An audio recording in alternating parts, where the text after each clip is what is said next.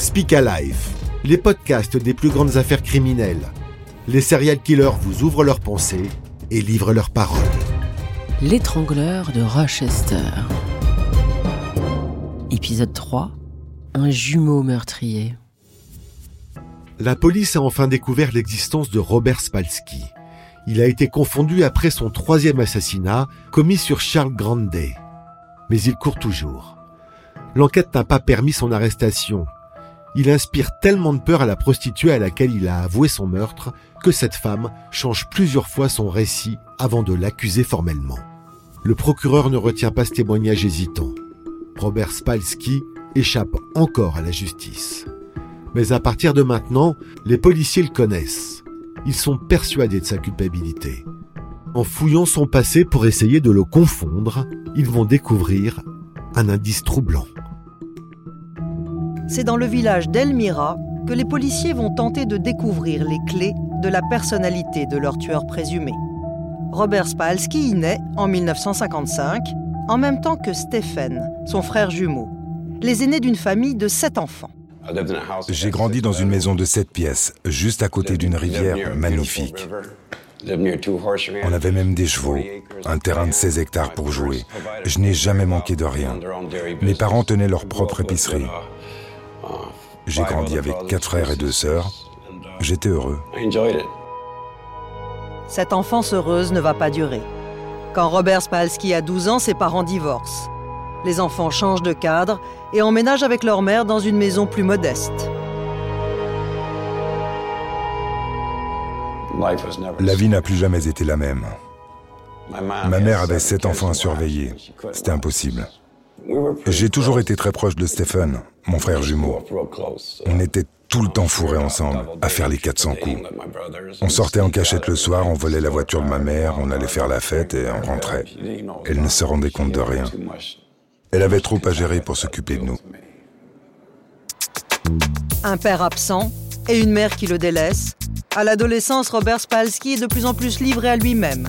Il découvre la drogue très jeune et apparaît dans les fichiers de la police. À 15 ans, il met le feu à une école. À 16 ans, il commet des vols de voitures et des cambriolages. Ses premiers frissons dehors la loi. J'aime le cambriolage. Je faisais pas ça pour l'argent. Je m'ennuie vite dans la vie.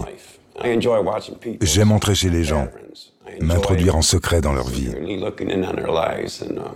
J'aime ne pas faire comme tout le monde, suivre les chemins tracés. Quand vous êtes structuré, vous recherchez une routine. Moi non, j'ai pas grandi comme ça. À l'époque, pour les enquêteurs, Regina Sheridan est un témoin privilégié. Il compte sur elle pour éclaircir les mystères de la personnalité de Spalski. C'est au collège qu'elle rencontre pour la première fois Robert et Stephen, les frères jumeaux, et qu'elle devient rapidement une de leurs amies. Là, c'est moi. Là, ce sont les pages où ils auraient dû apparaître s'ils étaient restés à l'école jusqu'au bout. Ah, voici Robert. J'ai toujours eu du mal à les différencier l'un de l'autre. Qu'ils soient ensemble ou pas, je ne savais jamais lequel était lequel. Il n'y avait vraiment pas beaucoup de différence entre eux. Sauf que Stéphane était timide et Robert plus extraverti, comme tous les jumeaux, je suppose. Ils étaient très beaux avec leurs cheveux longs, leurs muscles. Toutes les filles voulaient sortir avec eux. Je n'aurais jamais imaginé qu'ils deviendraient ce qu'ils sont devenus. Impossible pour Regina de deviner que ces deux jumeaux inséparables vont être unis également dans le crime. C'est en 71 que la vie de Robert et Stephen Spalski va basculer irrémédiablement. Ils ont alors 17 ans. L'histoire de Robert Spalski s'est peut-être jouée ce matin-là. Le 24 novembre 71, dans le sous-sol de son restaurant à Elmira, le révérend Ronald Ripley est retrouvé assassiné. Un meurtre sauvage. Cet homme marié et père de famille a été poignardé à 14 reprises. L'annonce de sa mort est un choc. Le village n'avait pas connu le moindre meurtre depuis près de 45 ans. Alors qui a tué le révérend Ripley? Assistant du procureur, Ranson Reynolds suit l'enquête de police. Elle va vite faire apparaître que le révérend menait une double vie. En parlant au voisinage, les policiers se sont rendus compte que des jeunes hommes âgés entre 15 et 20 ans fréquentaient le révérend.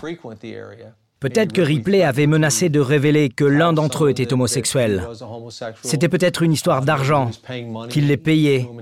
On a travaillé sur ces différentes théories. Parmi ces jeunes qui fréquentent le révérend, les frères Spalski. Quelques jours plus tard, la voiture de la victime est retrouvée dans leur quartier.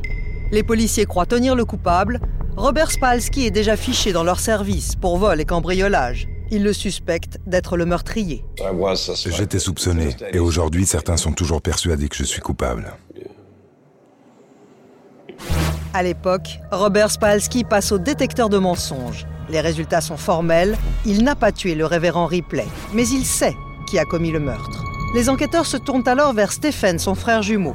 Le 4 mai 72, son interrogatoire sera de courte durée.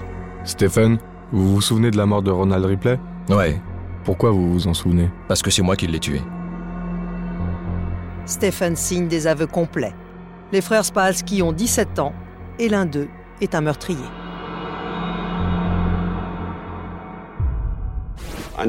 Cette nuit-là, je savais qu'il allait le tuer. On avait pris des acides ce soir-là. Et il est parti tuer cet homme.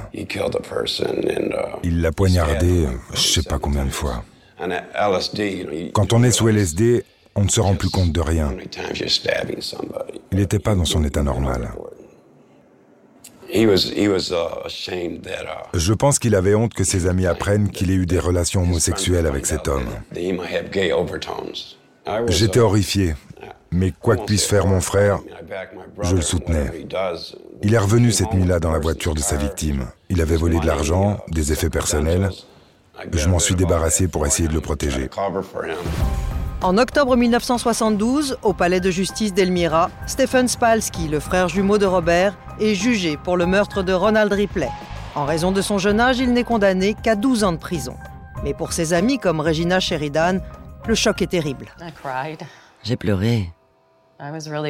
J'étais bouleversée, je ne pouvais y croire. Je me sentais mal pour cette famille. Ça devait être tellement dur.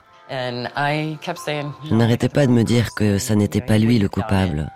Il en était incapable. C'est effrayant de penser que j'ai côtoyé ces deux garçons.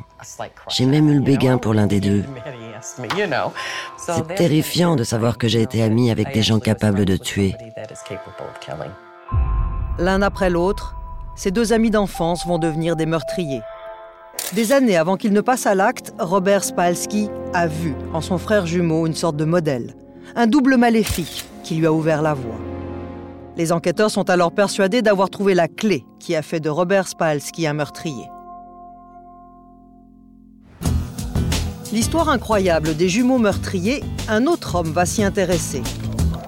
Gary Craig est journaliste dans le principal quotidien de la région.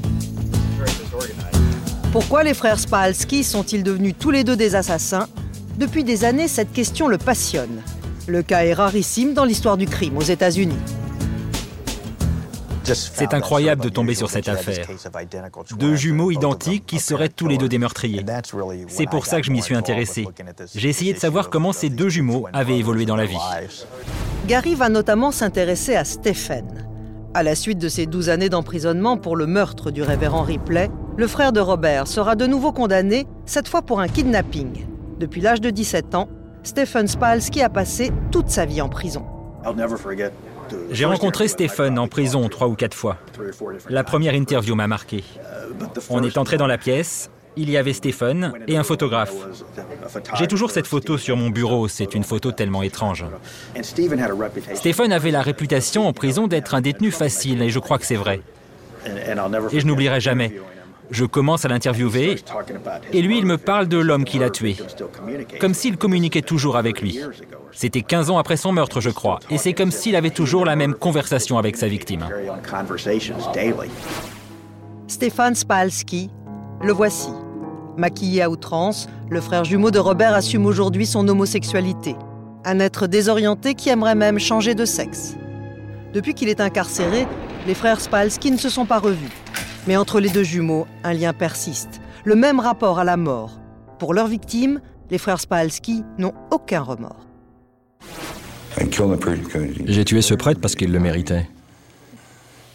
Il m'avait agressé. C'était pour lui le temps de s'en aller.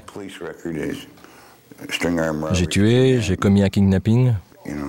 C'est ce que dit mon dossier. Vous pensez que vous êtes violent? Non. Quand vous avez besoin d'argent, il faut aller le chercher. Il faut faire ce qu'il faut. Moi, je vis à 100 à l'heure. J'ai pas fait ça pour être célèbre. J'avais juste besoin d'argent. Il a de plus gros problèmes que moi. Il est très dangereux. J'ai peur de mon propre jumeau. Il peut tuer d'un coup. Vous le regardez de travers, il essaie de vous tuer. C'est un homme extrêmement dangereux. Stephen et Robert Spalski, des frères jumeaux au parcours similaire. Tous les deux semblent souffrir des mêmes maux, paranoïa et tendance à la schizophrénie. Il y a eu pas mal de recherches scientifiques sur les jumeaux. Si l'un fait quelque chose, l'autre limite. Mais ça n'est pas valable dans tous les cas. Mais il y a chez les frères jumeaux de fortes probabilités pour que ça arrive. Pourtant, les Spalski n'obéissent pas exactement au même type de violence. Quand les choses tournent mal, Robert peut être bien plus violent et il aura tendance à tuer plus facilement. C'est Stephen qui a tué le premier, mais ce geste va avoir des répercussions terribles dans la tête de Robert Spalski. Peut-être parce qu'il a tué quelqu'un, je me suis dit, moi aussi je vais faire comme lui, et je vais devenir un meurtrier. Peut-être inconsciemment, c'est ce que je me suis dit. Je vais te montrer que je peux tuer plus que toi. Et Robert Spalski va tuer bien plus que son double. 20 ans après le meurtre commis par son frère jumeau, il passe à l'acte. Maureen Armstrong, la jeune prostituée, Adrian Berger, sa petite amie, Charles Grandet, un homme choisi au hasard, et à chaque fois, il échappe à la police. À la fin de l'année 91, les policiers qui enquêtent sur la mort de Charles Grandet doivent se rendre à l'évidence. Ils n'ont pas suffisamment de preuves pour inculper Spalski. Comment la police va-t-elle encore pouvoir arrêter cet homme qui lui échappe? Robert Spalski va-t-il commettre une erreur? Pour le savoir, écoutez le prochain épisode.